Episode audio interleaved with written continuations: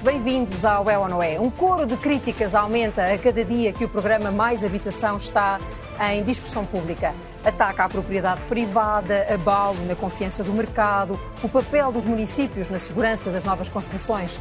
Cada medida anunciada justifica pelo menos uma dúvida, até porque ao fim de sete anos de governação socialista houve vários programas para garantir o direito à habitação e chegamos a este momento em que, na realidade, ainda faz falta uma resposta de choque. A pergunta de base para esta noite vai ser: é ou não é este o programa certo para que todos tenham habitação digna em Portugal? São convidados esta noite aqui comigo em estúdio o arquiteto Vitor Reis, ex-presidente do Instituto de Habitação e Reabilitação Urbana, a jornalista Helena Garrido, especialista em assuntos económicos, Miguel Prata Roque, professor da Faculdade de Direito da Universidade de Lisboa e Rita Silva, investigadora e ativista da Associação Habita. Por videochamada acompanham-nos o jurista João Miranda e o representante do setor do alojamento local, Eduardo Miranda. Vamos também estar em direto ao longo da noite com os correspondentes da RTP em Inglaterra e em França para sabermos como é que estes países estão a lidar internamente com o mesmo problema. Mas começamos em Portugal, onde a questão levanta também um problema ideológico. O presidente do PSD acusa António Costa de ter revelado a faceta de um primeiro-ministro comunista. Também os partidos mais à direita dizem que as medidas são um ataque à propriedade privada e fazem lembrar o PREC, o processo revolucionário em curso. A esquerda acusa o governo de beneficiar a banca e os proprietários e de não resolver o problema urgente das pessoas que é ter acesso a uma casa com preços acessíveis. Demasiado Estado, tudo centralizado no Estado. Temos um mar de novos benefícios fiscais a quem especulou. Vai levar à expropriação de proprietários pelo país inteiro. Continua a ser tratada como uma mercadoria em mercado especulativo. É um programa que parece regressar aos anos 70 com a questão do congelamento de rendas, o PREC. Quase 50 anos depois, o verão quente de 1975 volta ao vocabulário político.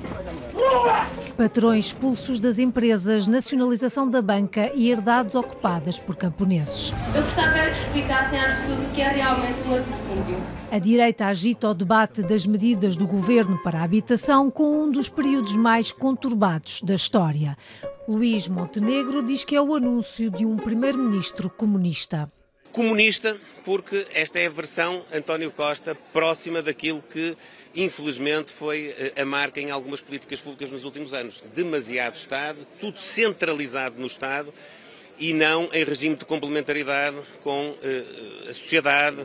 Há pouco mais de três meses como líder comunista, Paulo Raimundo diz que não passam de distrações. Se soubesse que era assim, eu tinha vindo há mais tempo, nesse ponto de vista.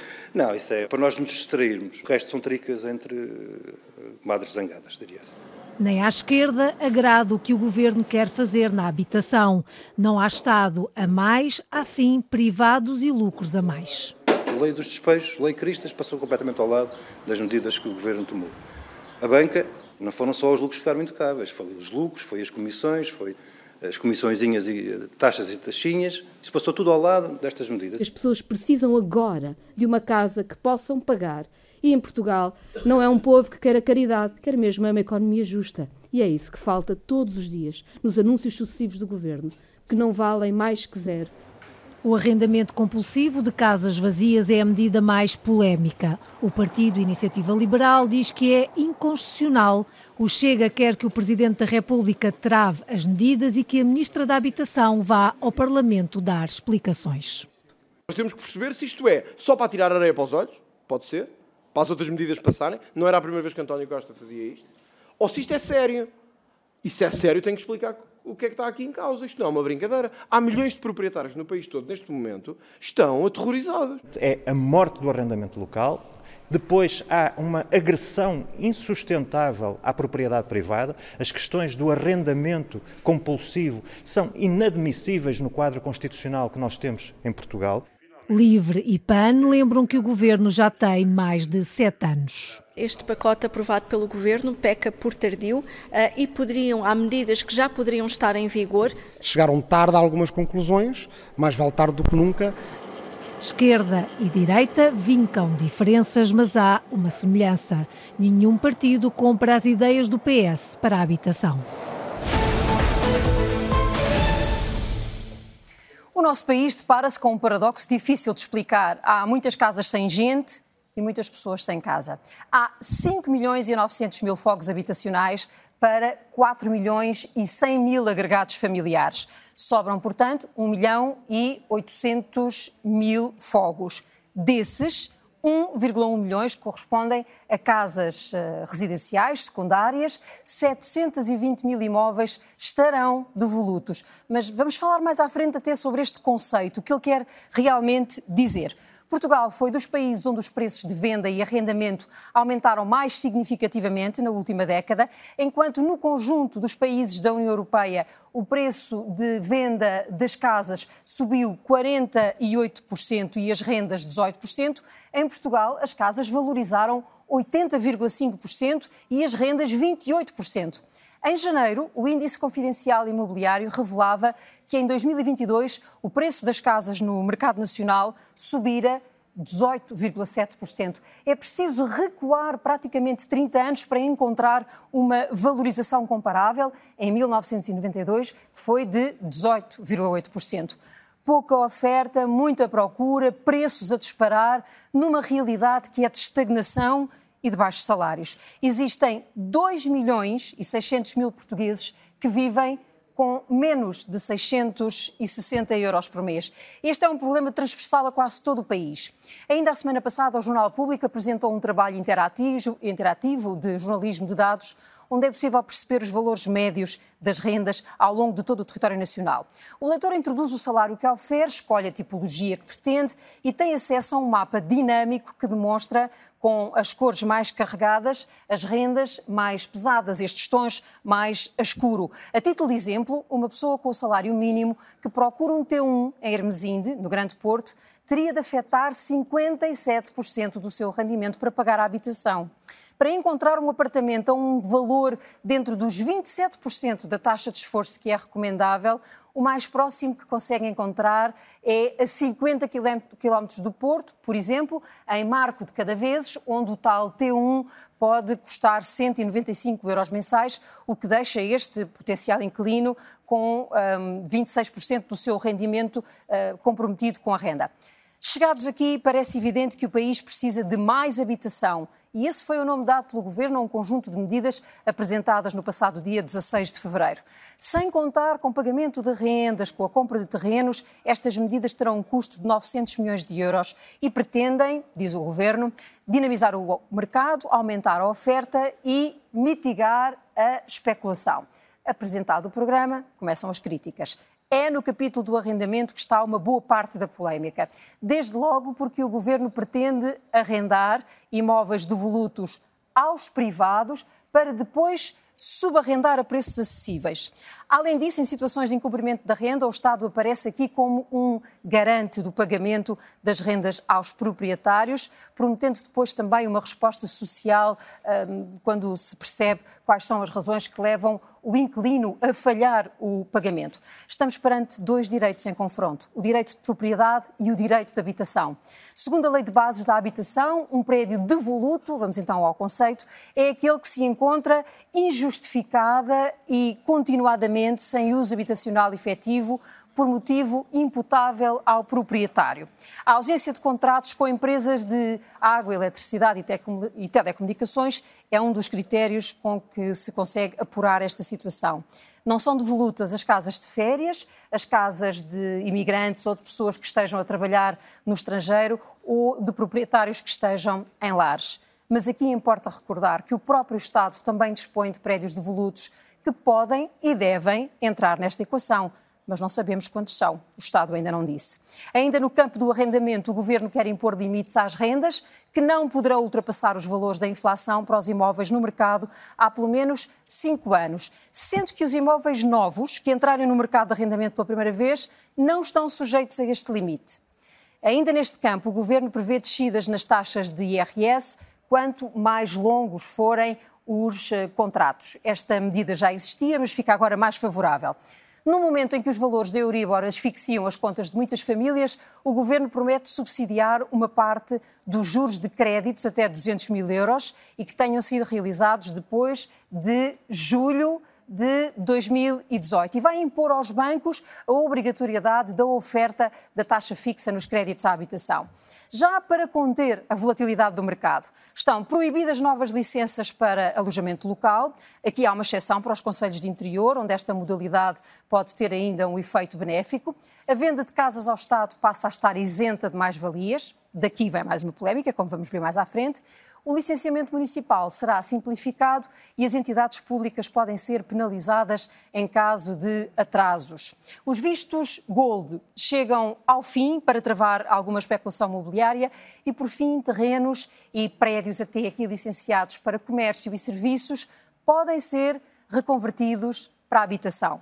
Chegados aqui, é evidente um país com muitas casas sem pessoas e muitas pessoas incapazes de encontrar casa. Apresentadas as medidas, segue-se um mês de discussão pública que chegará ao Parlamento e o Governo já reconheceu que estas medidas devem ser melhoradas. Vamos, vamos então à análise deste programa com os convidados do É ou Não É.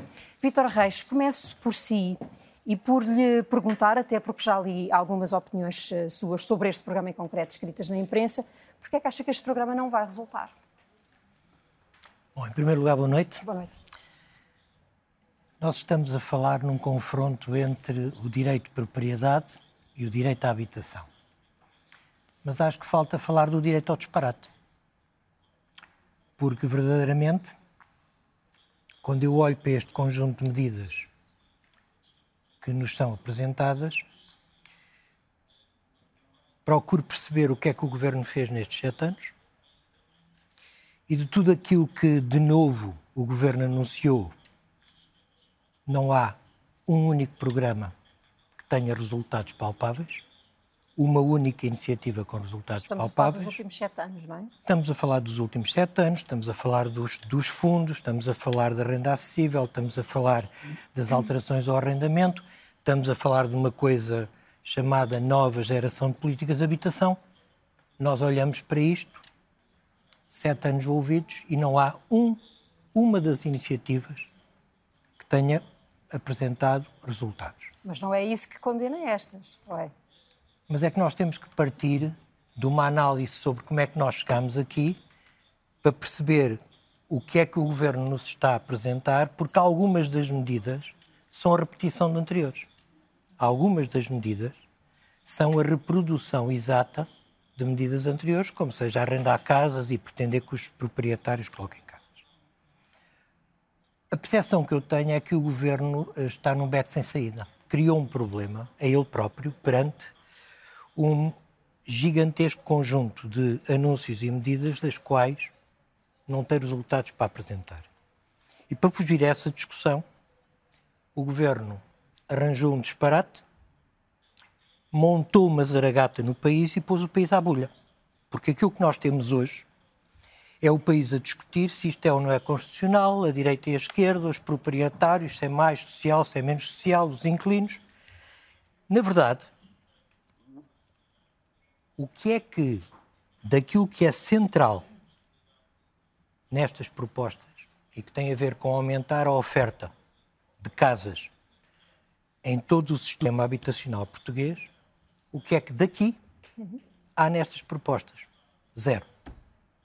Isto não vai aumentar a oferta, infelizmente. Antes fosse. Porque o, o governo tem à mão a possibilidade de repor em funcionamento o arrendamento urbano. Porque o problema com que nós estamos é um problema de estrangulamento uhum. sobre o sistema de arrendamento urbano. E o governo, precisamente porque acho que está numa situação em que não tem condições para prestar contas daquilo que não fez nestes anos. E perante um horizonte temporal onde claramente, mesmo com muitos se faça no PRR, está num beco sem saída, criou esta, esta zaragata em que o país está. Esta discussão, esta bulha sobre direito à esquerda, constitucional, direito à propriedade, direito à habitação, uns contra os outros. Isto não leva a lado nenhum. E, francamente, é um verdadeiro disparate. Helena Garrido, este conjunto de medidas uh, pode ter a capacidade de pôr os investidores a construir mais casas, os proprietários de casas vazias uh, a arrendar, ou parece que não é assim que o mercado funciona? Bom, não é assim que vai responder? Eu diria que há aqui sinais de que uh, estes, estes anúncios e a forma como isto foi anunciado e, e até a zaragata, como para usar a palavra, as suas palavras, um, pode até redundar numa redução da oferta. Uh, porque isto por perda de confiança? Por perda de confiança, porque isto desencadeou algum mal ou bem, ou com realismo ou irrealisticamente, uh, como diz o governo, que é irrealista, um, criou aqui alguma, alguma insegurança por parte dos proprietários e por parte de quem poderia investir em habitação para arrendar. E há aqui vários incentivos bastante perversos nestas, nestas, nestas medidas, e um, um, um dos incentivos perversos é a falta de confiança que estas medidas geraram, especialmente porque nós, quando vamos ler, eh, vamos ler o documento, eh, nomeadamente o documento que está em discussão pública, porque verdadeiramente nós não sabemos como é que isto se vai concretizar. Como o Presidente da República disse, o melão ainda não está aberto, uh, nós o que verificamos é que há aqui um, uma, uma, grande quantidade de medidas, algumas delas que têm como principal objetivo resolver um problema conjuntural relacionado com a subida da inflação e com a subida das taxas de juros. Portanto, não, tanto poderiam aparecer no pacote da habitação, como poderiam aparecer no pacote de apoio a, a, a, aos portugueses que estão a enfrentar maiores dificuldades devido à subida da, da inflação. Mas, em termos, as medidas que estão vocacionadas e viradas, e, e sobretudo aquelas que tiveram maior notoriedade, são medidas que podem criar condições para até a oferta se reduzir e para as pessoas arranjarem estratagemas eh, para demonstrarem que as casas que estão desocupadas estão uh, estão ocupadas, porque, como nós sabemos, as pessoas arranjam sempre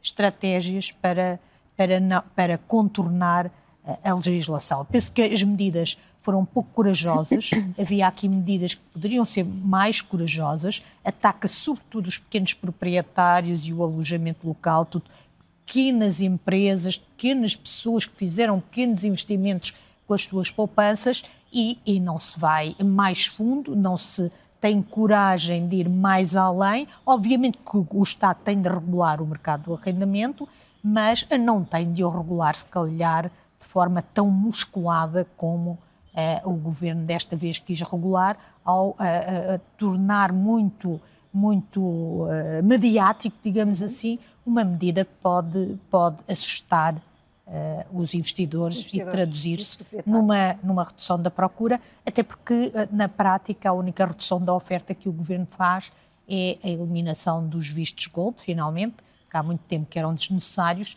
mas não acaba com o paraíso fiscal que Portugal é uh, para os não residentes, que também tem uma importância há, muito grande. Há até, nós vamos poder falar sobre isso mais à frente, isenções fiscais previstas para fundos, para offshores que queiram ponham à disponibilização do Estado, municípios ou Estado, eh, casas que foram compradas dessa forma. O Miguel Prata Roque já tomou posição uh, pública defendendo este, dizendo que acredita na, na eficiência deste, deste pacote de medidas. Em relação a este ponto concreto da Zaragata, que é a questão da propriedade, não o incomoda que o Estado avance com o arrendamento coercivo de propriedade privada? Antes de dar o exemplo com a propriedade que é do Estado, mais que não fosse com o levantamento correto do, do que é que existe e em que estado é que está. Bom, então, boa noite. Em primeiro lugar, eu acho que se há uma coisa que podemos dizer é que está provado que o mercado não resolve o problema. Neste momento, temos jovens que continuam a viver em casa dos pais até aos 30, 35 anos, e temos outros menos jovens, com 30 e muitos, 40 anos, que estão a regressar à casa dos pais porque não têm condições ou de pagar a renda ou de pagar a prestação do empréstimo que contraíram. O que nós sabemos é que há pessoas que estão em processo de divórcio, que continuam a viver sob o mesmo teto, porque não têm condições de sair da casa que é comum. O que nós sabemos é que há pessoas que neste momento arrendam, por exemplo, dispensas em apartamentos de habitação. E, portanto, aquilo que nós chegamos à conclusão é que o mercado não resolve o problema. E há ainda mais. Eu acho muito curioso que sejam aqueles que durante anos defenderam o corte da despesa pública, que disseram que não era preciso investimento público, que disseram que o Estado tinha gorduras e que precisava de cortar essas mesmas gorduras, que hoje condenem o Estado e não o Partido Socialista ou o Governo, porque estamos a falar do Estado, que deve ser uma pessoa com políticas públicas coerentes, sólidas, permanentes, a acusar o Estado de não, não ter investido em habitação. É que quando nós cortamos nas gorduras, corremos o risco não de ter um Estado magro, mas de ter um Estado anorético. Relativamente. Uh, doutor, eu, gostava, eu, eu, gostava, só de incluir, se, se não se importar, no seu raciocínio, quando justifica porque é que os mais jovens não conseguem sair de casa dos pais, é, nós temos 2 milhões de pessoas a ganhar o salário mínimo nacional. Certíssimo. É, não, não é só o preço das casas que, que, explica essa, essa dificuldade de sair de casa dos pais, não é? Certíssimo. Portanto, não será só aos, aos proprietários de casas vazias mas, que temos nem, que pedir uma parece, solução. Nem parece que essa é a solução. A questão é hum. esta. Quando a doença é muito grave, nós não, precisa, não podemos tomar só uma aspirina. Temos que tomar um cocktail de medicamentos. E, portanto, nós não podemos atuar só numa, num dos vetores, temos que atuar em vários vetores. Já agora também gostava de dizer outra coisa. Nenhuma destas medidas será plenamente eficaz. Porquê? Porque em democracia nenhuma medida é efetivamente eficaz. Porquê? Porque nós precisamos de negociar, precisamos de ouvir as pessoas, precisamos de consensualizar. Obviamente que em regimes autoritários é mais fácil adotar medidas que sejam eficientes, eficazes e económicas. Mas a medida da eficácia desta, deste, deste, deste cocktail de medicamentos, desta Sim. paleta de medidas, vai sofrer por isto. A situação melhorou depois da aplicação destas medidas ou não? Agora, há um outro aspecto também importante que é o diagnóstico, só se me permite que é isto. Sim, claro. Concordo com aquelas críticas que têm sido feitas no sentido que nós muitas das vezes fazemos reformas de políticas públicas e reformas legislativas sem, sem informação suficiente. Sem fazer o balanço das anteriores. Exato. Sem fazer precisamente a avaliação de impacto dessas mesmas medidas. E eu, aliás, devo dizer que estou muito à vontade para falar sobre isso, porque, enquanto Secretário de Estado da Presidência do Conselho de Ministros do 21º eh, Governo Constitucional, para que fique claro também a minha posição, fui responsável pela implementação do programa Custa Quanto, que faz precisamente a medição dos custos das medidas legislativas. E, portanto, eu também exijo ao Governo transparência. Eu também quero saber quais são os dados oficiais, quais são as estatísticas, para que nós depois, enquanto sociedade, podamos, possamos debater de forma informada. E já agora digo outra coisa também. Quase todas estas medidas implicam restrições aos direitos fundamentais. Certo. Ora, implicando restrições aos direitos fundamentais, o governo não pode legislar sozinho. Precisa que essas medidas sejam aprovadas no Parlamento independentemente de haver neste momento uma maioria absoluta, todos os, eh, todos os deputados à Assembleia da República estão convocados para esse debate. E nesse debate serão ouvidas as entidades envolvidas, as organizações não governamentais, as associações representativas do setor, e é desse debate, dessa avaliação da potencial eficácia das medidas, que depois sairão ou não as medidas que serão implementadas depois. Portanto, isto era só para lançar a discussão. Este Só para lançar a discussão, não. Há um comprometimento manifesto do atual hum. governo. Vamos lá ver. O Dr. António Costa, quando foi eleito secretário-geral do Partido Socialista em 2014, apresentou uma agenda para a década e encontrará nessa agenda para a década, aplicável na altura até 2024, várias destas medidas. Tem toda a razão. Passaram, dez, passaram sete anos e estamos a precisar de uma medida de choque, que é isto que este programa nos vem propor. Relativamente ao, à recuperação do património, teremos a oportunidade de falar sobre isso. Mas se os particulares precisam de licenciamento para realizar obras de recuperação do edificado, também o Estado precisa, a não ser quando transfere esse património para o IRU. Sim. E a transferência do património para o IRU demora anos. É preciso fazer levantamento, é preciso alterar os registros no Instituto de Registros e Notariado, é preciso pareceres da Direção-Geral do Património Cultural. Quer dizer, não sejamos também tão leves, porque se os problemas fossem facilmente resolúveis, de certo que as pessoas que estão a exercer funções públicas já as teriam resolvido. Eu acho que também do ponto de vista da democracia há que sermos um pouco humildes. A humildade democrática é algo importante para quem governa e para quem apresenta eh, soluções alternativas. A Rita Silva considera que este conjunto de medidas vai impor o Estado a alimentar a especulação. Quais são as medidas que a chocam neste, neste conjunto, de, neste programa? Uh, olá, boa noite. Um, não, é, estas medidas não é que sejam chocantes. É, é, um, há um vasto conjunto já de medidas que, que, estão anunciadas neste pacote que, na verdade, elas já existem já existem, uh, ou estão na lei, ou há a, possibilidade de fazer várias das coisas que, que estão ali, e por isso é que nós estamos a dizer é que, na verdade, elas não vão resultar, porque elas já existem e, não, e não, não têm resultado. A prática tem demonstrado que não têm, não têm resultado. mas, por outro lado, um, o que nos choca também é o enorme pacote de isenções fiscais uh, aos proprietários, quando na verdade já existe, acumula e junta-se a um pacote muito grande de isenções fiscais que já existe, sobretudo de, por parte para os fundos e para as empresas imobiliárias que já têm muitas Estamos a falar de proprietários, de, de, de, perfis de proprietários muito diferentes. Diferentes, é? exatamente, Sim. sem dúvida. Quando fala, quando fala dos paga, benefícios fiscais, não é do pequeno impostos. proprietário. O, o, o, grande proprietário é que não paga. Saiu ainda recentemente uma investigação sobre isso de um, de um, de um ótimo jornalista, uma, uma, investigação internacional sobre as isenções fiscais aos fundos de investimento imobiliário, às empresas imobiliárias, etc., eh, que, que, que, na verdade nada disso aqui é referido neste pacote de medidas e não se toca em nada disso, e, e, mas na verdade o que se dá ainda é, é mais isenções fiscais.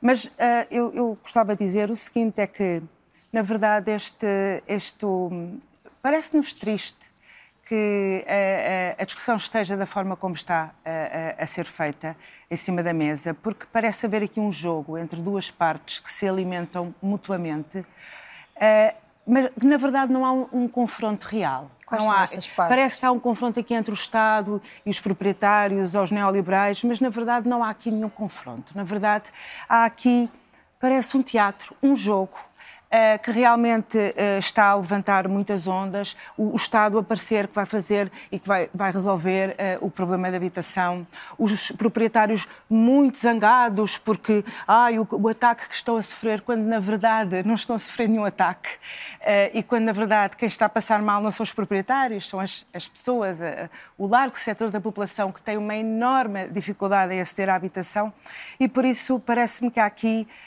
Um, foi montada aqui uma operação que, que não está a ser útil uh, para resolver nenhuma crise de habitação.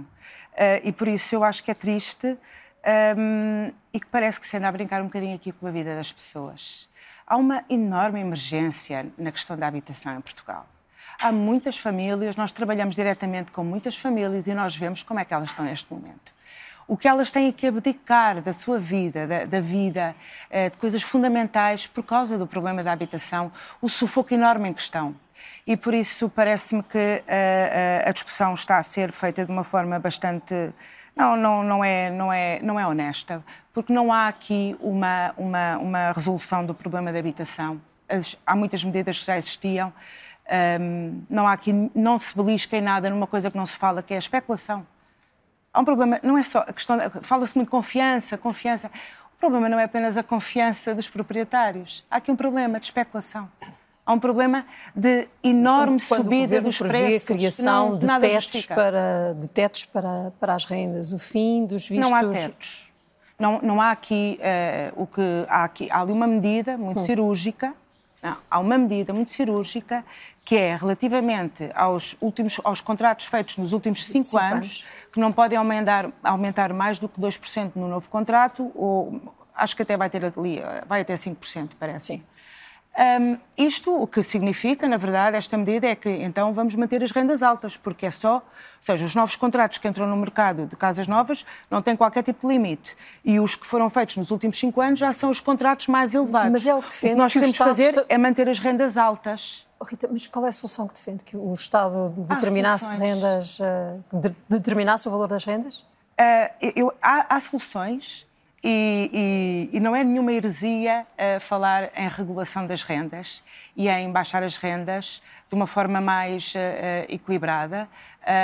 há, muitos, há muitos exemplos na história quer seja na história do século XX, quer seja de muitos outros países uhum. de, por este mundo fora, que têm mecanismos de regulação de rendas e a habitação é, é, é, a habitação é um bem fundamental, essencial, que não funciona como um mercado qualquer de uma coisa qualquer e por isso uh, precisa de ser regulado, porque senão está sujeito a dinâmicas especulativas. E por isso é possível uh, alterar aquilo que, que, que, está a acontecer. É Vamos... possível tomar medidas se houver coragem política e de uma Vamos convidar ronda, o Dr. João Miranda a entrar nesta nossa conversa. Ele está connosco por videochamada, jurista, especialista em direito administrativo.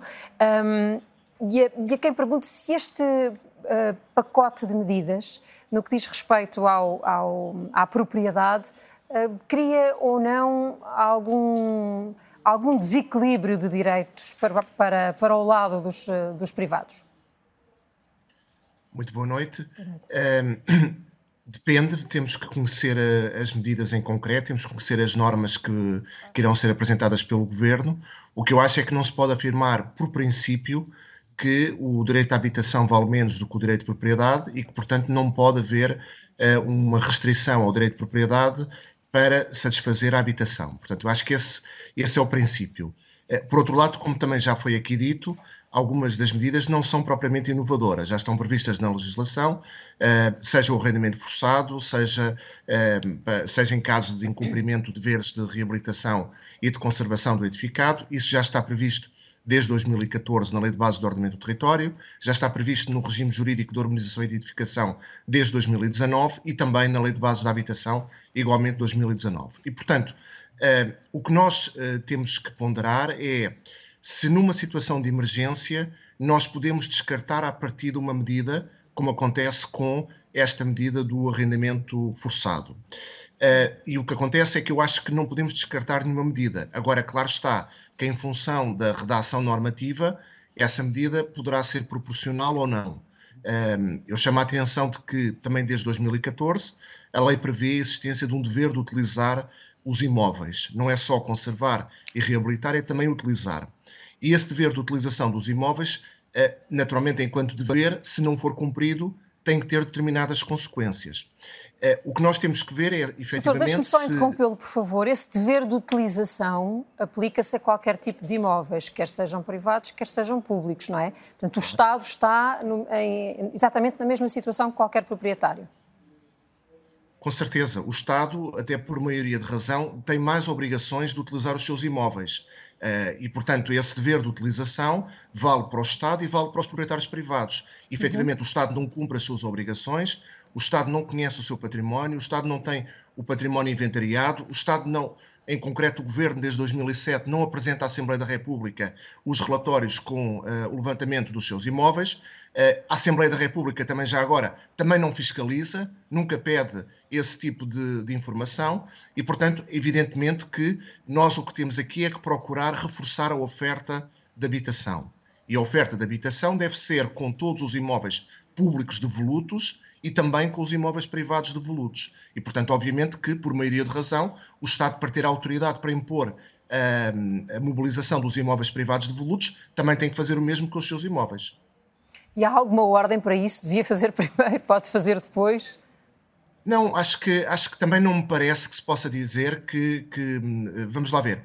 A situação é uma situação complexa. Uhum. É uma situação em que, de, de acordo com os gráficos que mostrou, uh, no início da vossa peça, verificámos qual foi o agravamento uh, dos preços. E o agravamento dos preços em Portugal da habitação, pelo que vimos, é que chega a ser o dobro daquilo que são os valores praticados na União Europeia. E, portanto, nós o que temos que fazer é aumentar a oferta. Esse aumento da oferta não significa dizer assim, uh, então vamos utilizar todos os imóveis públicos devolutos e só se depois eles não puderem ser utilizados é que vamos olhar para os imóveis privados temos que ver, porque mesmo em determinadas circunstâncias, uh, ainda que o património público seja grande, pode não uhum. chegar para satisfazer e pode não chegar para regular o mercado. E, portanto, para regular o mercado, temos que também, naturalmente, uh, uh, assegurar que possam ser, eventualmente, que, também esses imóveis colocados no mercado. Permita-me também dizer só aqui duas ou três notas mais de caráter geral. este problema da habitação tem causas mais profundas. E essas causas mais profundas são quais, na minha opinião? São, por um lado, a circunstância de depois de 2008 ter sido decapitado o setor da construção em Portugal. Muitas das empresas de construção desapareceram. Hoje, mesmo quando se pretende realizar obras, é muito difícil realizar essas obras porque não há uh, uh, empresas para o fazer, chega a não haver engenheiros, não há trabalhadores. E, por outro lado, também há uma outra causa profunda que tem a ver com a circunstância de hoje, de acordo com a lei também de 2014, foi uma opção na altura da maioria, consagrou a excepcionalidade do solo urbano. E, portanto, o que é que acontece? O que acontece é que, em muitas circunstâncias, mesmo que os municípios agora quisessem fazer construção própria ou apoiar a construção privada, os municípios não têm terrenos para o fazer. Porquê? Porque muitos desses solos estão classificados como solos rústicos. E, portanto, o que eu quero dizer, no fundo, é o seguinte: nós não podemos olhar para uma medida em concreto, devemos olhar para um conjunto de medidas. E, efetivamente, para que as políticas sejam minimamente eficazes, é necessário que haja uma conjugação das atuações. E, portanto, uh, para esse efeito, também concordo com o que já foi dito uh, uh, pelo professor Miguel Prata Roque, nós precisamos também de mais informação. Uhum. E, portanto, tem que haver mais informação para se perceber exatamente qual é a fundamentação destas medidas. Um, a questão dos municípios, nós vamos, vamos mais à frente uh, falar sobre isso e eu depois, mais tarde, gostaria também de, de, ouvir a sua opinião sobre o licenciamento zero e a previsão que alguns especialistas fazem de que uh, esta questão vai dar origem a muito maior litigância, para além de todas as questões de, de segurança, de, de, construção. Helena, depois disto que, que ouvimos, Há alguns números que têm circulado no espaço público, nomeadamente este das 700 mil casas vagas, o que dá a ideia de que há uma quantidade de proprietários que estão que não estão a perceber a, a, a vantagem de as ter arrendadas. Sabemos que destas 700 mil, mais de metade estão efetivamente ou para arrendar ou à espera de serem vendidas. Portanto, o número não é este, é o outro, não é significativo. O que é que leva as pessoas a não arrendar as casas? É um problema de confiança? É que nós também nós não sabemos dessas que sobram, quais são as que estão habitáveis, Exato. porque elas podem não estar também todas habitáveis. É? Exatamente, é? exatamente. Aqui há muita falta de informação, não é? Nós agora com o censo ficámos a saber que há 700 mil casas e depois sabemos por conselho as casas que existem que estão, digamos, devolutas. A razão pela qual as pessoas não colocam as casas no mercado podem ser variadas. Nós vemos nos centros das cidades, apesar daquela legislação que já permite a apropriação de, de um imóvel privado por se estar a degradar, e essa legislação, por exemplo, não causou qualquer tipo de controvérsia, porque parece existir alguma proporcionalidade. Há aqui um interesse público. Uhum. Eh, se uma pessoa deixa um prédio a degradar-se, pode até eh, afetar a, a vida segurança. dos seus vizinhos e da segurança. Há o, o, o valor da, da própria segurança que está em causa. Neste caso, parece faltar aqui alguma proporcionalidade, uma medida demasiado musculada, uh, tipo matar uma mosca com uma bomba, não é?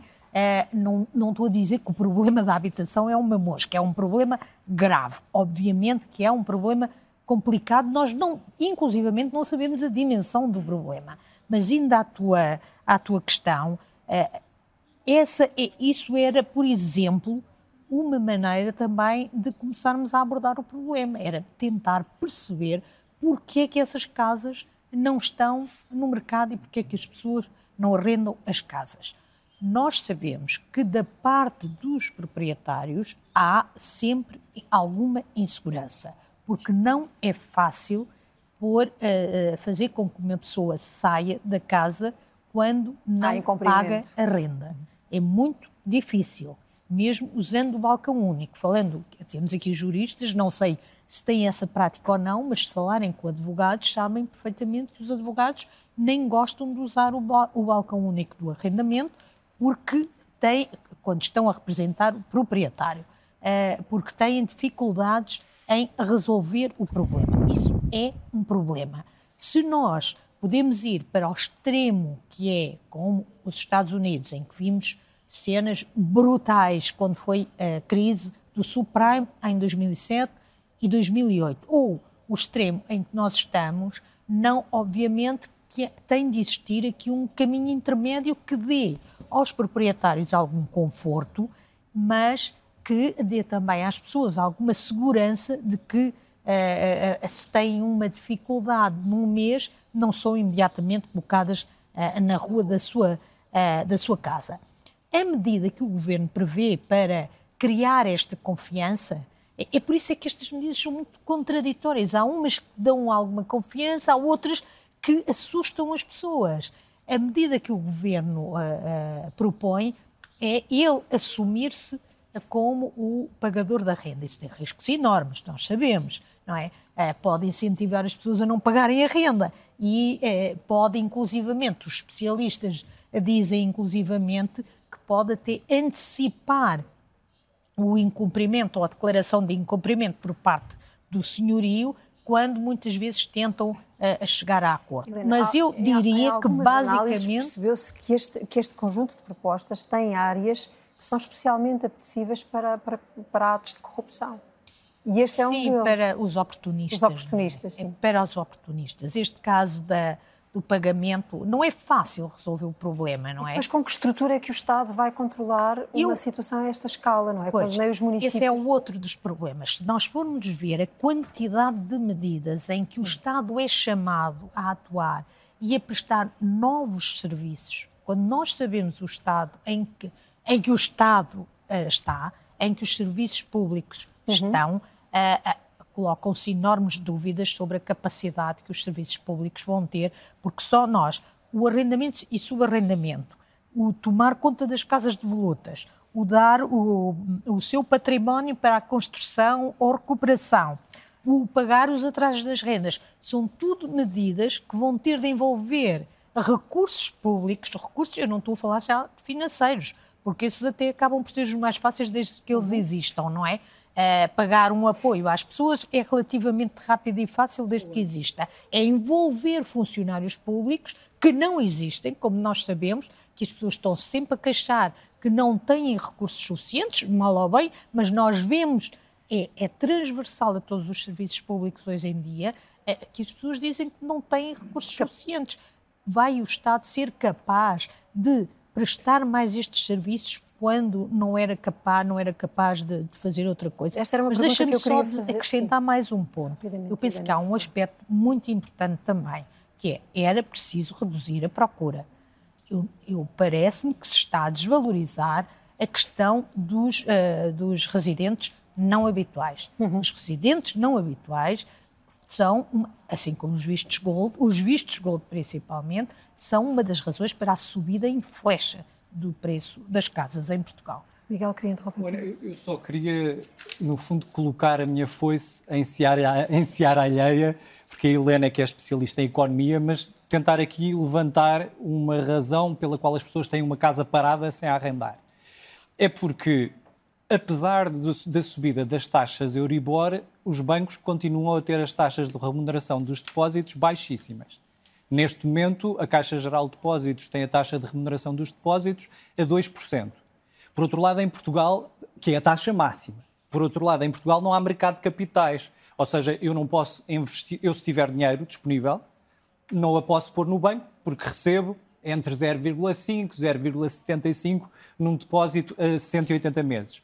Não posso ir à bolsa porque não há mercado com liquidez suficiente. O que é que eu faço? Compra uma casa. Porquê? Porque a casa valoriza-se 18,7% só num ano. Talvez isso explique porque é que as pessoas preferem ter. Terá um peso significativo. Preferem ter as suas poupanças investidas em património imobiliário. Certo. Agora. Mas não querem. O imobiliário não, não pode ser protegidas para pôr... o imobiliário. O imobiliário não pode ser um negócio que ultrapasse este outro direito que é o direito à habitação. Eu não posso aceitar que o imobiliário seja uma forma de poupança encapotada.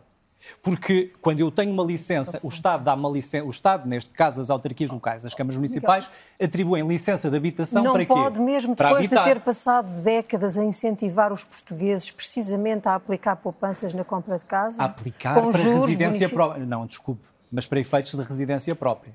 Não para efeitos de investimento. que é isso que está a acontecer. Quando nós estamos a falar de casas desabitadas, devolutas, estamos a falar de proprietários, estamos a falar de não fundos é? imobiliários que têm 100, 100, 100 frações. Estamos a, a falar de pessoas que, por via de herança, têm 7, 8, 9, 10 casas. São fundos E a que quem, não- a quem que este não- programa prevê dar isenções fiscais. Bom, mas eu não estou. Vamos lá ver. Eu não sou nem porta-voz do programa, nem estou de, de acordo com todas as medidas do programa, que isso fique bem claro. A ANEC me apresentou assim, como aceitando a eficácia das medidas. Não, eu estou aqui preocupado em discutir quais são aquelas que são eficazes, quais são as que não são, quais são aquelas que são Hum. proporcionadas à luz desta compatibilização entre direito de propriedade privada direito à habitação, do Habitação, outro. ok. Essa é uma das medidas, de facto, que me levantam algumas dúvidas. Rita, muito rapidamente, por favor. Não, é que eh, eu, eu acho, eh, concordando com aquilo que estava a dizer, que eh, realmente há, muito, há muita gente que utiliza as suas poupanças para aplicar eh, na compra de casas, para, para, para ter eh, o dinheiro ali guardado de alguma forma, que a ca- com a expectativa sempre que a propriedade vai sempre valorizando. Estando ou não estando arrendada, está sempre a valorizar e por isso não há nenhum problema. Mas aquilo que eu queria dizer é que há uma política ativa para isso. Há uma política ativa para isso e o que nós podemos falar eh, eh, em seguida sobre eu- essa política. eu- vamos mesmo ter que fazer um, um intervalo neste é ou não é. Voltamos já a seguir. É uma pausa muito curta. Quando consigo aí, até já.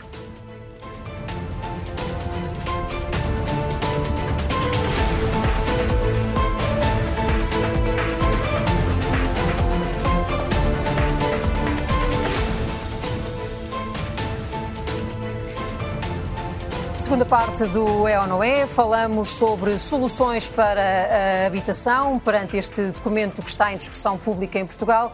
Vamos ver qual é a situação noutros países da Europa. Estamos agora em direto de Londres e de Paris com os correspondentes da RTP, José Manuel Rosendo em Paris e a Rosário Salgueiro em Londres. Muito boa noite aos dois e obrigada por estarem connosco.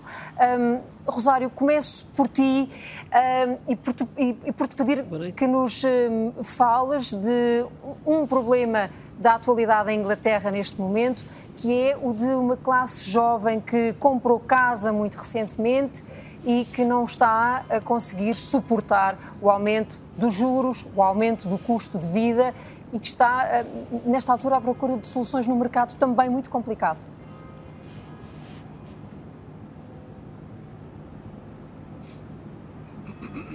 30% daqueles que eh, têm eh, casa comprada compraram com a ajuda eh, do banco, com empréstimo bancário. Depois da pandemia, mais de um milhão de jovens eh, famílias adquiriram casa. Eh, As taxas de juro eh, estavam apetecíveis, só que no último ano as taxas de juro eh, atingiram uma média de 4,8%. Eh, Vou dar um exemplo: um empréstimo bancário eh, de 1.100 euros, se convertermos as 900 libras eh, para, eh, para euros, de 1.100 euros, eh, esse empréstimo mensal custa agora eh, 1.300 libras. A isto, naturalmente, temos que adicionar o brutal aumento do custo da energia. Uma família com uma criança paga mais de 200 euros mensais de gás e de eletricidade e, para além das contas no supermercado, as contas são eh, bastante grandes. Na alimentação, por exemplo, está o dobro da inflação, ou seja, de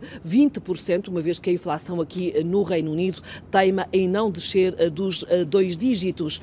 Há muitas casas já à venda nestes últimos meses. As grandes imobiliárias têm mais 48% de casas disponíveis para vender do que há um ano, por exemplo, tinham. São precisamente estas famílias jovens que não conseguem fazer face ao pagamento dos empréstimos que as estão a colocar à venda, mas não há quem as compre, porque mesmo aqueles que têm dinheiro eh, estão à espera que as taxas de juro eh, baixem e que os preços eh, destas casas à venda também baixem. De- janeiro para fevereiro há muitas casas que tiveram que descer o preço 5%, e mesmo assim não estão a ser vendidas. O que é que estas famílias fazem? Ou entregam ao banco ou então passam a alugar quartos dessas, dessas casas, passam a dividir casas. É uma situação particularmente difícil. Se é difícil para quem comprou com empréstimo bancário, bancário é igualmente difícil para quem tem que alugar. E estas famílias que entregam a casa à banca têm também que alugar. Não há casas no mercado para alugar e as que há são muito caras. Vou dar um exemplo. Em 2021, eh, um apartamento de 44 metros quadrados aqui em Londres custava 2 mil euros. Neste momento, o mesmo apartamento custa 2.500 euros quando se consegue uh, encontrar. Depois, a habitação social, uh, há anos de lista de espera para essa habitação social. Há um estudo muito recente que diz que para haver solução para o problema habitacional em Inglaterra, tinham de ser construídas 90 mil casas todos os anos, estão a ser construídas 5 mil. Obrigada, Rosário. Passamos para Paris. José Manuel Rosendo, que papel tem o Estado francês na questão da, da habitação? Tem um papel muito importante. Basta dizer que 4,7 milhões de habitações em França são consideradas habitações sociais. Ora, isto alberga cerca de 10 milhões de pessoas e corresponde a 16% do parque habitacional francês. Hum, para termos também um retrato das pessoas que estão nesta habitação social, a média etária são os 50 anos uh, e a taxa de pobreza nas pessoas que recorrem a esta habitação social é de 35%. Normalmente é dada prioridade a famílias monoparentais uh, e também, uh, dizem as estatísticas, muitas destas habitações sociais um, são, são neste momento ocupadas por pessoas não nascidas em França. Para além do papel do Estado, uh, diretamente, já que esta habitação social pode ser construída diretamente pelo Estado ou com o apoio do Estado, há também empresas que disponibilizam habitação para os funcionários, como é o caso, por exemplo, da empresa dos caminhos de ferro e também da empresa que gera os transportes urbanos aqui em Paris, têm casas para funcionários. Ora, isto não impede que, apesar de haver toda esta oferta de habitação social, a lista seja longuíssima e, tal como o Rosário também dizia, também aqui um, é uh, preciso esperar muito tempo para obter uma habitação uh, social. Em França, há cerca de pouco mais de 37 milhões de habitações, 8% estão vazias. Não há arrendamento coercivo em França, já Manuel Rosendo, mas há incentivos muito fortes a que as casas sejam arrendadas. Ah, há incentivos, não há esse arrendamento coercivo. Um, convém dizer que em França 58% eh, das pessoas são proprietárias da própria casa, depois 24% vivem em casa alugada e as restantes vivem, cerca de 18% vivem em uh, habitação uh, social. Não há esse, essa, essa figura do aluguer coercivo, mas há outras formas de pressão. E há também controlo de rendas. Por exemplo, a Câmara aqui em Paris exerce esse controlo nas rendas através dos contratos que são assinados uh, e é um controlo que é feito e um teto que é estabelecido no sentido de tentar perceber, em, em função, aliás, da área da casa, da tipologia, também do ano de construção, enfim, outras matérias que fazem parte da, do arrendamento, nomeadamente se é ou não é uma casa mobilada, por exemplo. Sendo que a Câmara tem um sistema de denúncia que reativou recentemente e terá que ser o inquilino a denunciar se o contrato não estiver feito perante as regras que estão uh, estipuladas. No entanto, é a própria Câmara a dizer que 70% não cumpre estas regras. Ora, tudo isto num mercado em que, como sabemos, Paris está no topo das cidades mais caras. O metro quadrado para uma casa vendida aqui em Paris, uh, preço médio ultrapassa os 10 mil euros por metro quadrado, mas é obviamente, como noutros países, uma realidade uh, que é muito diferente se formos para o resto do país. Por exemplo, se formos para Saint-Étienne, conseguimos encontrar 1.393 uh, euros quadrado. por metro quadrado. E o aluguer também é caríssimo. Ora, em Paris, 29,9 euros por metro quadrado, mas depois, se formos para outros pontos de França, por exemplo, para a zona noroeste, em Brest, já são pouco mais de 10 euros por metro quadrado e em Montpellier são 15 euros por metro quadrado. Obrigada, José Manuel Rosendo e Rosário Salgueiros, correspondentes da RTP em uh, Inglaterra e em França. Não ouvimos aqui uma situação muito diferente da, da nossa. Um, há nuances, não é? O Estado francês tem 16% do parque habitacional social, nós temos 2% e um anúncio do governo de que gostaria de chegar aos 5% e há por aí um valor, 18 mil milhões de euros, que seria uh, esse custo. Portanto, não é esse o caminho, pois não? Eu penso que a habitação, que o Estado devia ter também habitação. E não era só habitação social. Porque uma das formas de regular de forma eficaz, não é? É, no setor bancário usa-se muito o banco do setor público, hoje em dia não se pode usar por causa do Banco Central Europeu, mas usa-se muito o banco do setor público, mas pode-se usar, por exemplo, na área das comissões, das comissões cobradas, para ser uma referência para o resto do mercado. Eu penso que nós uh, deixámos ir longe demais esta, esta ideia de que o Estado devia sair do setor e, fiz, e, e concentrámos-nos apenas e exclusivamente uh, na habitação social. Que nós temos neste momento é um problema da classe média trabalhadora, uhum. com salários baixos. É, esse, é aí que está o problema mais grave do país, em várias frentes. Nas frentes da habitação, na frente da alimentação, na frente da energia e do conforto energético, é na classe trabalhadora uh, de salários baixos. Nós não, uh, nós uh, desvalorizamos a necessidade de ter uh, uma política de habitação para a classe média. Focámos demasiado na habitação social e a, própria habitação social tem uh, merecido pouca atenção por parte das autarquias que nós entramos nos bairros e vemos os bairros, os bairros bastante degradados. Em a, a, países como a Alemanha, que é a referência que eu consigo dizer de cor, sem ter estudado o assunto, mais profundamente uh, nos últimos tempos. Uh, países como a Alemanha têm uma grande oferta de habitação pública, mas o arquiteto Vitor Reis deverá até saber isso melhor do que eu. Tem uma grande uh, oferta de habitação pública. Nós, infelizmente, em Portugal, não temos esse hábito, mas penso que podemos ter, ou poderíamos ter, se o Estado tomasse alguma iniciativa neste domínio, mas isto já podia ter tomado, porque aqui o ponto Há aqui dois ou três pontos essenciais. É, passaram sete anos, não é? Uhum. Nós, na prática, aquilo que conseguimos de aumento da oferta de habitação resulta ou de melhoria do parque habitacional hum, português, resulta da lei da liberalização do arrendamento, não resulta da regulação. Nós temos de reconhecer isso. Foi a, a lei Cristas que acabou por recuperar algum do, eh, e a dinamizar, através do setor privado, a, a, dinamizar o setor eh, do imobiliário dos imóveis em Portugal. Obviamente formas. que depois era preciso continuar este trabalho e não aumentar a procura como nós aumentámos, desculpem insistir, mas como aumentámos através, porque juntar vistos gold com os benefícios fiscais para os não residentes e com turismo, obviamente, que isto é uma mistura explosiva em termos de aumento da procura sem a oferta aumentar. E tivemos, aliás, por isso mesmo tudo junto, em contraciclo com alguns países europeus, como vimos nos quadros iniciais. Eu tenho, temos connosco também o Eduardo Miranda, que é presidente da Associação do Alojamento Local em Portugal.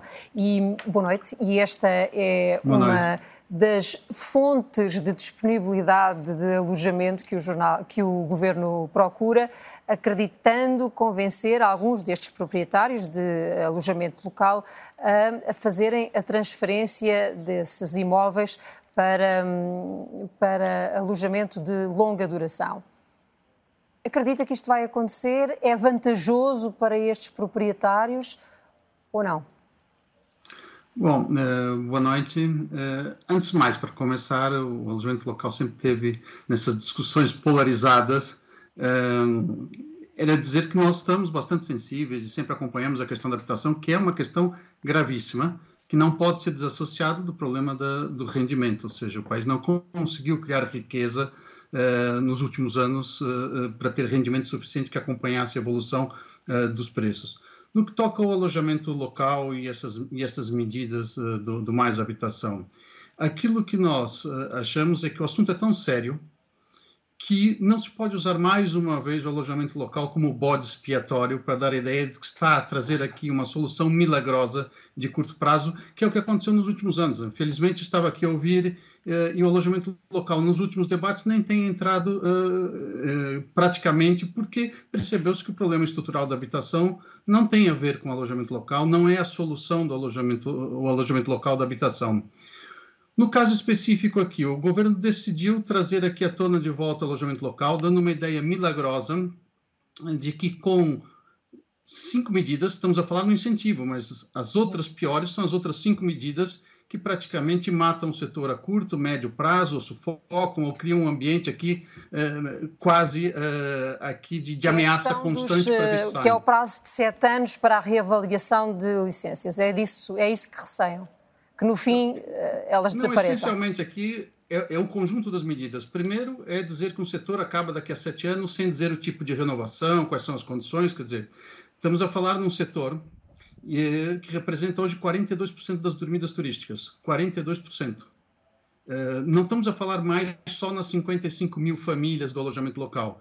Nós estamos a falar tudo aquilo que o turismo representa. Metade do turismo nos setores mais importantes, todo o comércio, serviços, uh, empregados de limpeza. Deixe-me são... deixe perguntar-lhe, para ficarmos com, claro. uma, com uma ideia, o alojamento local serve também para um, criar emprego dos próprios proprietários.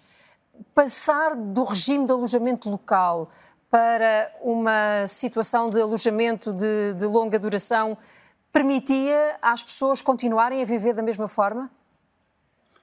É, é aí que começa o problema do, desse pacote. Ninguém percebeu sequer o que é o alojamento local, não entende e não entende o impacto dessas medidas. Só para dar, eu começo a, a perceber quando não se percebe, não se sabe nada do alojamento local, quando o tema vai logo para Lisboa ou centro histórico. 72% do alojamento local está fora de Lisboa e do Porto. Está onde? Nas casas de férias dos portugueses, nasquelas 1 milhão e 100 mil casas. Casas de férias que não são, nem nunca vão ser, nem nunca foram casas de habitação permanente. Portanto, aquela ideia que se apresenta, tem 100 mil casas, vamos buscar algumas casas, uh, deixa-se, oculta essa informação, que 70% disso, Mas em relação mais, ao alojamento local, ficou claro neste programa que a intenção do Governo é manter uh, as licenças disponíveis para as áreas eh, do interior do país, Lisboa e Porto, eh, é, é que têm a limitação, até porque há situações em que, de facto, há bairros que têm 40% eh, de ocupação por este tipo de alojamento. Então, vamos saindo da, da, da parte da, da, das casas de Porto, férias, sim. entramos em Lisboa e Porto, que é normalmente o que domina o tema, mas é a menor parte do alojamento local. Em Lisboa e Porto, o alojamento local cresceu, muito em função das zonas históricas onde havia eh, um parque habitacional abandonado, ou seja, certo. Santa Maria Maior tinha 32% das casas vazias, 12% eram segunda habitação, 44% e das casas local reabilitou vazias. os centros históricos. É. E mesmo assim, nós sempre estivemos abertos para ver aqui equilíbrios e, já havia regulamentos uh, em funcionamento ou em decisão que já suspendiam, estava praticamente suspenso já em Lisboa já há algum tempo, continuaram a subir os preços, subiram desde 2018, 2019, 2020, ou seja, não teve efeito nenhum. No Porto já se estava a fazer o regulamento, estavam suspensos também. E a verdade é que o alojamento local aqui continua a ser utilizado uh, nesse discurso como o grande problema aqui da habitação. Qual é a questão que se coloca? A questão é ter cuidado que aquilo que vai se destruir a vida das pessoas, o turismo, eh, sem se conseguir recuperar nada. E por quê? Porque não há um perfil nesse alojamento local, nas cidades principalmente. Quais são os dois grandes grupos? Os tais estrangeiros, que compraram a casa por outros motivos, uhum. e é a segunda casa deles, e portanto esses que o alojamento local faz a gestão disto, não vão fazer habitação, e as tais casas T0 e T1 do centro histórico, são 52%, que também não têm uma vocação forte para, daí, para habitação. Não virá daí a resposta. E esta é a grande dificuldade. Aliás, basta se ver, e só para finalizar, os programas que se tentaram em Lisboa com, com, com a, a, autarquia do Renda Segura e que foram buscar 70, 80 ou 100 alojamentos. Portanto, não será por aí que vem a resposta. João Miranda, tenho de me despedir de si, porque o tempo está a correr muito depressa. Eu tinha prometido fazer ainda uma pergunta ao João Miranda e vou aproveitar o facto de ele estar cá, uh, que é uma questão que tem vindo a ser ao João Miranda. Uh, que é uma questão que tem estado a ser referida por alguns municípios e que tem a ver com esta promessa do governo de licenciamento zero. Ou seja, poderem começar-se obras sem que as câmaras verifiquem, uh, como costumam fazer, as, um, eh, a situação de segurança que está naquele, que está naquele projeto. E isto aparece como uma ameaça de aumento muito grande de litigância na, no futuro. João Miranda, uh, vê isto como uma preocupação ou não? Eu vou já responder à sua pergunta, mas só 20 segundos para, para dizer o seguinte. Primeiro, para concordar com o que a Helena Garrido disse a propósito da necessidade de regular também a procura, porque não pode haver eh, incentivos contraditórios, ou seja, não se pode querer aumentar a oferta e ao mesmo tempo também estimular a procura, nomeadamente com eh, os nómadas digitais e também com os residentes não habituais. E, agora discordando do, do Miguel Prata Roque para dizer que não há nenhum problema em uh, uh, quem tem as suas poupanças canalizar as poupanças para investimento na habitação, desde que depois coloque no mercado igualmente essas habitações. Portanto, acho que aí é, deve funcionar um princípio de liberdade e, portanto, não vejo nenhum problema nisso. O que não pode acontecer é assambarcamento do mercado, situações de monopólios ou de oligopólios. Respondendo à sua pergunta concretamente, eu tenho muitas dúvidas quanto à medida que foi anunciada e, e tenho e compartilho dessas uh, preocupações do, do, das autarquias uh, muito rapidamente pelo seguinte: porquê?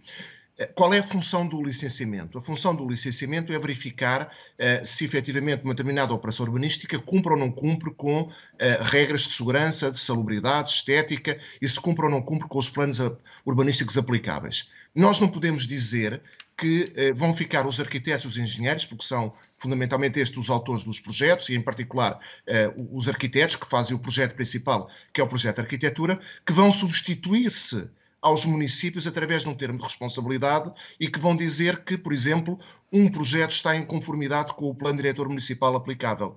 Isto parece uma coisa um bocadinho fantasiosa, desculpe a expressão. Por, porquê? porque, desde logo, uh, isso significa dar uh, uma enorme uh, responsabilização aos arquitetos e também aos engenheiros, numa situação em que eles podem não estar em condições de, de, o fazer. E eu chamo também a atenção do seguinte: coisas mais práticas, concluir, como por exemplo, por esses trabalhadores independentes, como são os arquitetos e os engenheiros, têm seguros de responsabilidade civil enquanto trabalhadores independentes. Vai haver companhias de seguros que estão disponíveis para celebrar contratos com esses uh, projetistas uh, quando eles vão substituir-se, imagine, num edifício que tem, por exemplo, 10 andares, o projeto do arquiteto substitui a apreciação municipal. Vai haver instituições financeiras que vão, permitir, que vão financiar uh, a realização de operações urbanísticas nestas condições.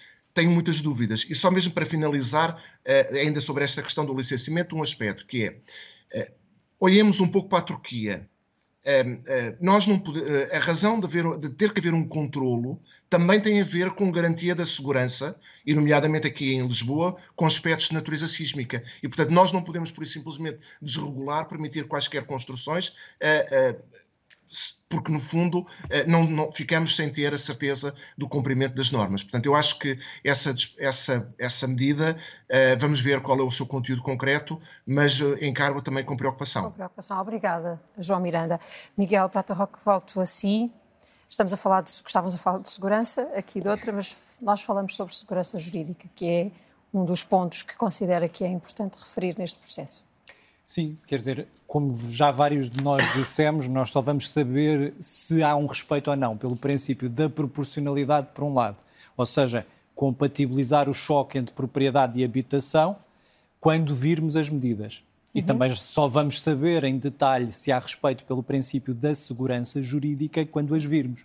O princípio da segurança jurídica tem duas vertentes. Por um lado, é a chamada segurança na orientação. Ou seja, quando eu tomo uma decisão, uhum. uma decisão comercial, uma decisão familiar, eu tenho que ter segurança de que determinada lei se aplica àquela situação. Por outro lado, há também uma outra medida que é eu ter a garantia que as minhas situações se consolidam no tempo, ou seja, que o uhum. Estado tem meios que permitem defender esse meu direito.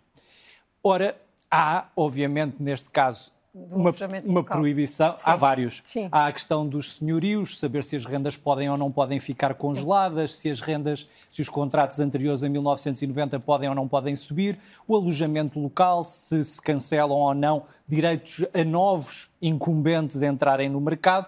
Tudo isso vai ser ponderado no princípio da segurança jurídica.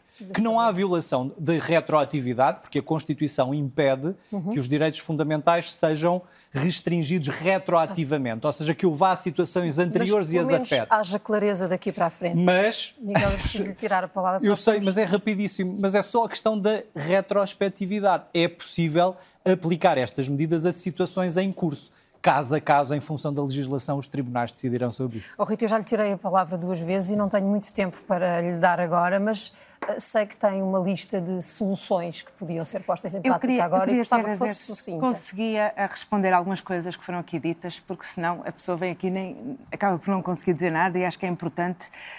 Um, em primeiro lugar, eu acho que há duas grandes falácias que estão sempre a ser repetidas constantemente e que eu acho que elas não são uh, uh, uh, certas.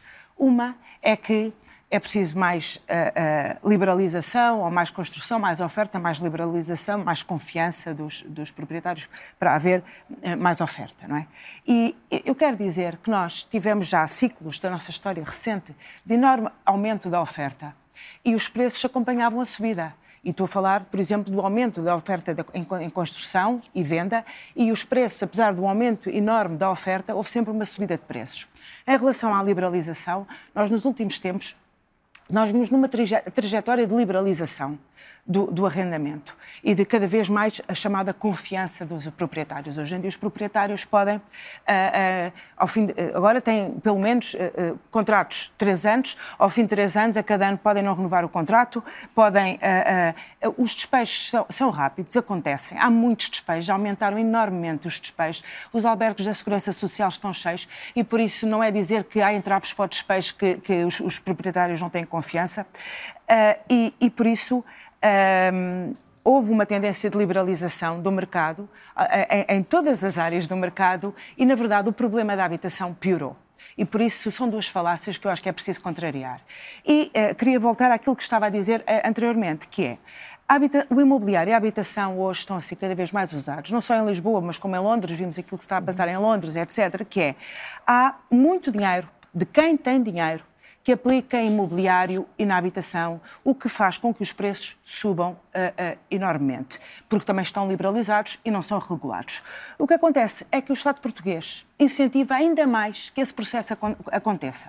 Uh, ou seja, temos medidas de incentivo, de apoio do próprio Estado, para que haja uma atração de dinheiro para ser aplicado no imobiliário. E esses programas são os vistos gold, que nós não estamos convencidas que tenham, que tenham acabado, e vamos ver, porque achamos que eh, eh, encontrou-se um mecanismo para contornar o mecanismo dos vistos gold, que vai continuar a existir, mas com outro nome e de outra forma, mas com o mesmo efeito. Os residentes não habituais, que realmente têm uma enorme uh, importância, porque a maior parte das casas que se estão a vender neste momento, elas não estão arrendadas, estão a ser vendidas, porque estão a, a ser vendidas por um preço muito mais elevado aos residentes não habituais. As recentes incentivo, incentivos aos nómadas digitais, uh, as isenções fiscais aos fundos de investimento e às empresas imobiliárias, e nós achamos, desde já, uhum. que uma primeira medida fácil de implementar era realmente acabar com estes incentivos todos a aplicar uh, o investimento externo e financeiro no, no, imobiliário. A outra questão é preciso ter coragem política para regular e baixar as rendas, porque há certos uh, mercados de bens essenciais que precisam de uma enorme regulação para que as coisas sejam equilibradas. Porque uh, não é justo não é justo que as pessoas estejam hoje a pagar dois salários mínimos para conseguir arrendar uma casa. E por outro lado, eu pergunto: porquê é que uma pessoa, como disse há pouco, em Marcos de Canaveses, aluga uma casa por 200 euros, um proprietário por 200 euros, e a mesma casa em Lisboa seria alugada por 1.200? O proprietário de Marco Canaveses tem menos trabalho com a sua habitação do que, do que, o proprietário que vive em Lisboa. Os custos dessa habitação devem ter sido muito diferentes. Os custos são compra, diferentes, é? mas as casas já estão construídas Lisboa, muitas vezes há muito tempo. Agora, o que eu quero dizer é que é preciso regular o mercado de habitação uh, e é preciso regular as rendas e isso é possível fazer e existe muitos exemplos na história e por este mundo fora. Temos três minutos, Vitor Reis, e eu acho que nos falta falar um bocadinho sobre o que é que é a dimensão do património do Estado. Não, é, é regressarmos ao disparate. Porque o Estado que não é capaz de cuidar das suas casas e que se vê que está em sérias dificuldades de cuidar das suas casas, agora vem-se propor cuidar da casa dos outros. Francamente, quer dizer, isto é um disparate. Porque não é possível ao Estado, no estado em que tem o seu atual património e as dificuldades que tem para gerir, meter-se nisto. Mas há aqui uma questão, Ana, que me parece ser eh, o problema eh, mais central de tudo isto. E permita-me que eu retroceda 30 anos, ao princípio dos anos 90, em que em Portugal tínhamos para cima de 50 mil famílias a viver em condições absolutamente miseráveis, em barracas, as cidades de Lisboa e Porto, as áreas metropolitanas, acho que se calhar já não há memória disso, mas foram dezenas de milhares de famílias que estavam neste estado e o país não tinha casas. Não, e atenção, e o país estava em déficit habitacional de largas dezenas de milhares de casas. Ora, nos 20 anos que se seguiram, vários governos, muitas câmaras municipais, empresas, técnicos, houve um esforço coletivo, uma mobilização e conseguiu-se resolver. Quer o déficit habitacional, estamos a falar do Programa Especial de Realojamento, mas estamos a falar também daquilo que foi a produção de habitação, que permitiu que nós hoje não tenhamos esse, tecnicamente esse déficit habitacional. Hoje, quando nós olhamos para estas medidas do governo, isto é tudo menos mobilizador. Isto é absolutamente desmobilizador. E com uma característica que é, este governo, desde que iniciou funções, é tudo novo. As medidas são todas novas e pura e simplesmente apagaram tudo o que estava para trás. E sete anos ouvidos de tanta coisa nova, o resultado é zero. Ou melhor, há uma coisa que está a funcionar, que é a única que vinha de trás e que não tocaram, que é aquele programa de subsídio de rendas para jovens a porta 65. E, e, de facto, aquilo que me parece é que já vai sendo a altura de deixar de usar a habitação para fazer política e ter política de habitação. Porque o problema central que temos em Portugal é este: andam a usar a habitação para fazer política, mas não há verdadeiramente política de habitação. Vitor Reis, Helena Garrido, Rita, Miguel, agradeço aos quatro a vossa presença neste uh, É ou Não É, também ao uh, João Miranda e ao Eduardo Miranda e aos correspondentes uh, da RTP que nos ajudaram a perceber a dimensão do problema da habitação, não só em Portugal como na Europa. O programa Mais Habitação vai continuar em discussão pública, veremos depois o que é que resulta dele. O É ou Não É fica hoje por aqui, volta na próxima terça com o Carlos Daniel. Boa noite.